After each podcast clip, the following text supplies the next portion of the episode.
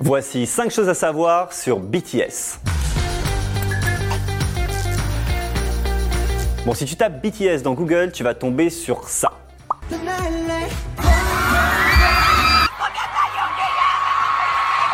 BTS bat tous les records et un en particulier. Pour la sortie de leur dernier clip Dynamite, ils ont dépassé les 100 millions de vues en 24 heures. Tout simplement le meilleur démarrage de l'histoire de YouTube.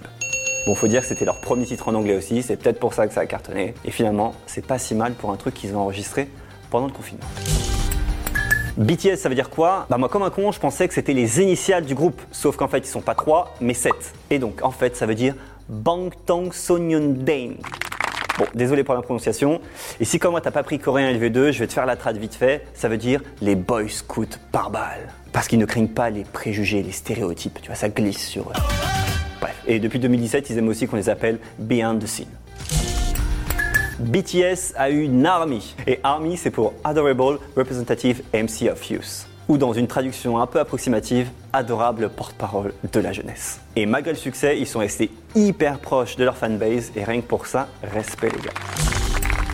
BTS a été créé en 3 ans. Non, c'est pas 7 copains qui se sont dit Hey, si on devenait les rois de la K-pop Pas du tout. En fait, c'est le label sud-coréen Big Hit Entertainment qui a décidé pendant 3 ans d'aller caster les meilleurs talents pour ensuite en faire la machine à succès que c'est aujourd'hui. Mais bon, c'est pas immérité parce que les mecs, ils composent, ils écrivent, ils éditent et ils enregistrent leurs propres chansons.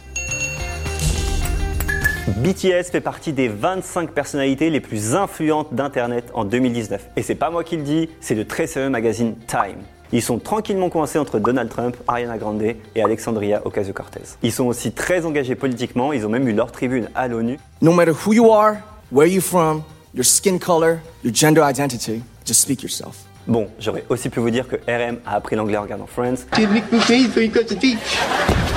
que Jung-hook a peur des micro-ondes, ou que J-Hope est le seul à ne pas avoir les oreilles percées. Mais bon, là je pense que vous savez vraiment tout. C'était un podcast Genside.